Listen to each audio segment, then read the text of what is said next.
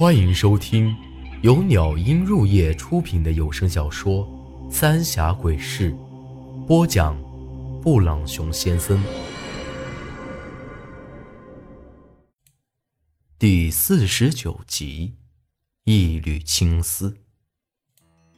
就在那几具死尸沉下去的地方，突然出现了一个女人，穿着一身红色袍子，只有半个身子。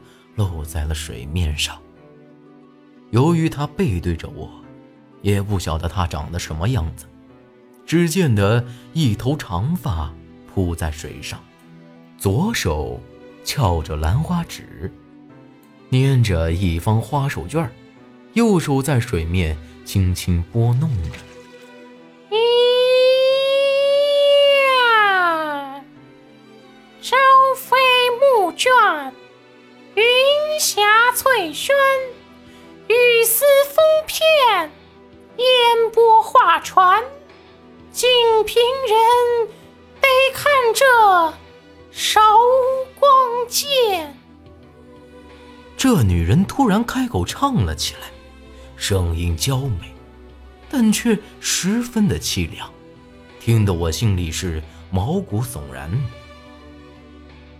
本来我对这种唱大戏的就有一种说不出来的害怕，总觉得他们咿咿呀呀的，唱的心里毛躁躁的。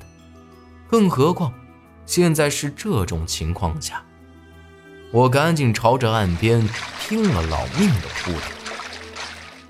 公子，我不听小女子缠完这一曲呀。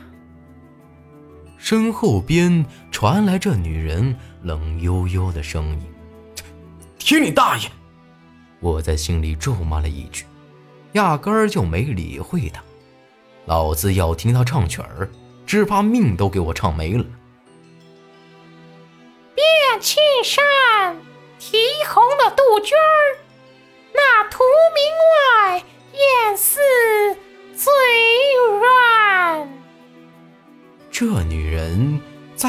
头依旧的凄凉的唱着，等我爬到岸边，才总算是松了口气。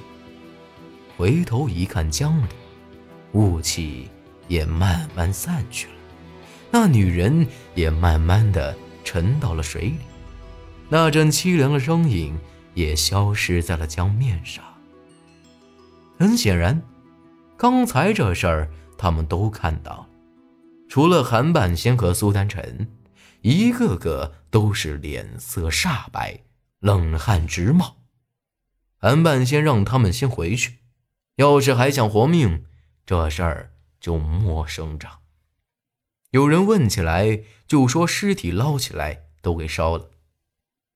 看到这种情况，他们几个自然是点头应允，一溜烟都跑了。看来，他真在这水底下呀。韩半仙看了看江面上，叹了口气，说道：“那女人昨儿就进来了，今儿又出去，咋没对我下手啊？”我拧了拧身上水，一想到刚才的事儿，就后背发凉。韩半仙看了看我，笑了笑：“他在等你呢，你小子。”眼福不浅呐！都什么时候了，你能不能不要扯这些乱七八糟的？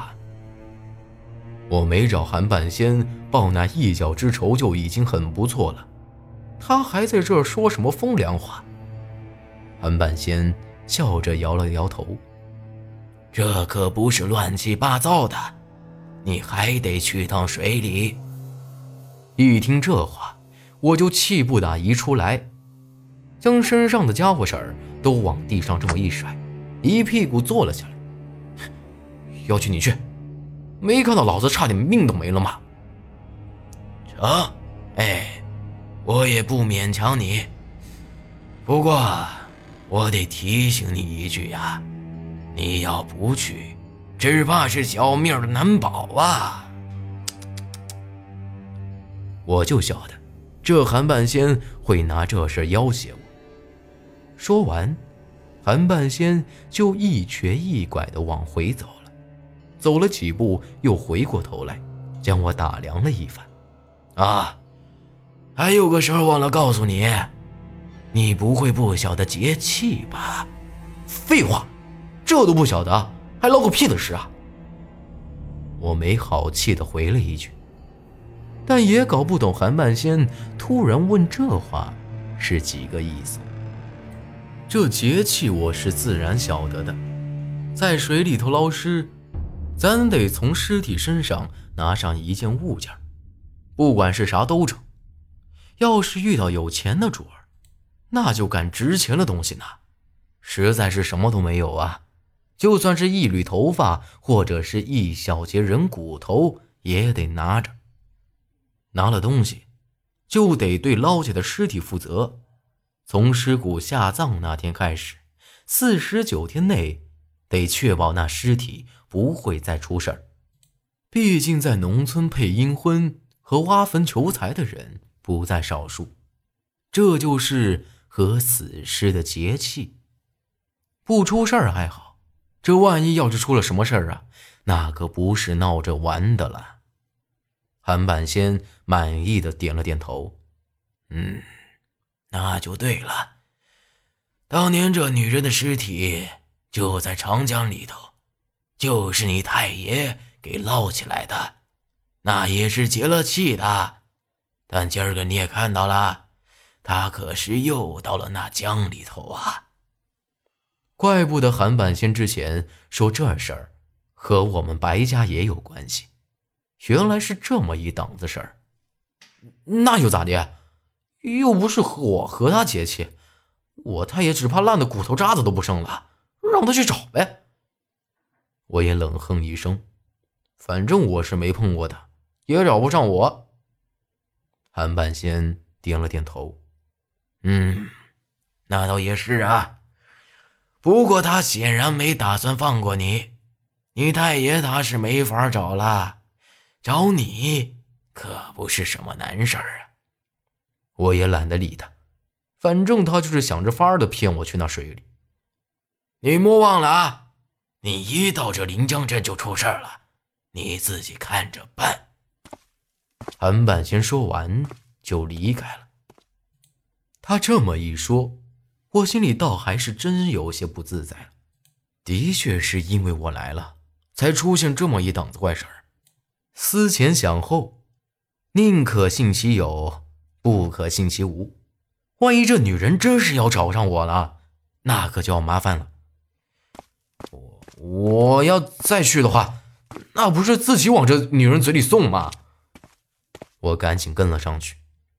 韩半仙看了看我，眉头皱了皱：“不用你去把她捞起来，你只要去剪她一缕头发就成了。”这我可就搞不懂了。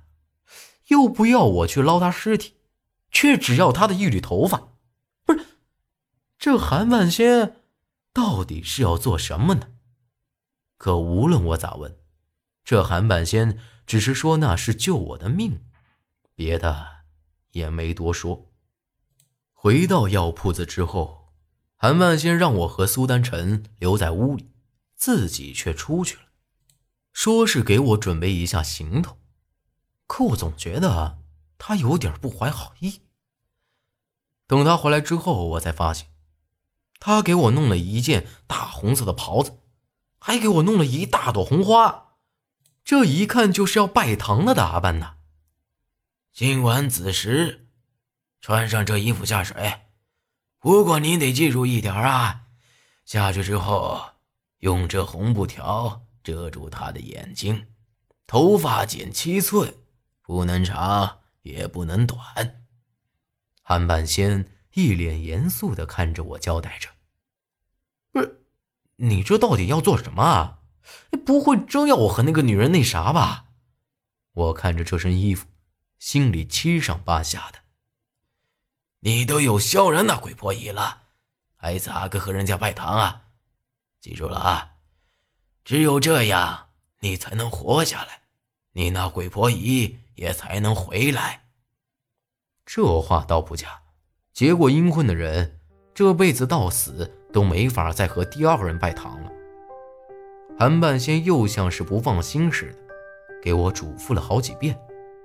入了夜之后，韩半仙让我穿好衣服，带上一篮子香烛火纸，就去了那江边。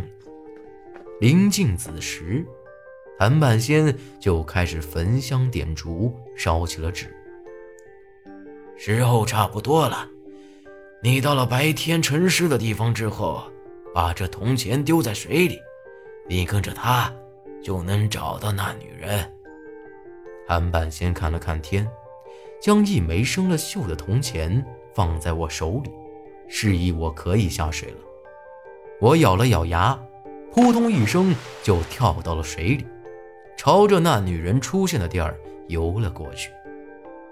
到了之后，我将那铜钱往水里一丢，猛吸一口气，就一头扎进了水里。说来也怪哈，这铜钱居然开始散着一股蓝幽幽的光，就像是一盏小灯一样，在水里晃晃荡荡的朝下沉着。我也就一直跟着它朝水底下潜。没过多久，就看到那枚铜钱停住不动了。等我潜过去一看，才发现这铜钱稳稳当当的。落在了一口棺材上，而这棺材就是韩半仙药铺子里头的那口。本集内容结束，请您关注下集内容。我是布朗熊先生，咱们下期再见。